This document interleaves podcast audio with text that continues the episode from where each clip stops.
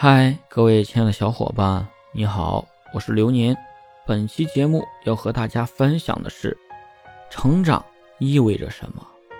成长是个过程，我觉得就是你知道了什么是你想要的，可以放开其他不重要的了。举个例子，年轻的时候可能什么都不想放，想要都得到，但有一天经历了一些事，你发现原来追求的东西大部分一点都不重要。那个时候你就成长了，成长意味着懂事明理了，意味着承担责任了，意味着自食其力了，意味着不再无忧无虑了，意味着开始直面人生的苦乐酸甜了。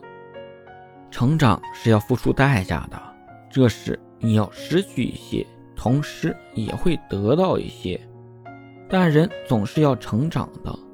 但愿成长带给你的不光是烦恼，还有快乐。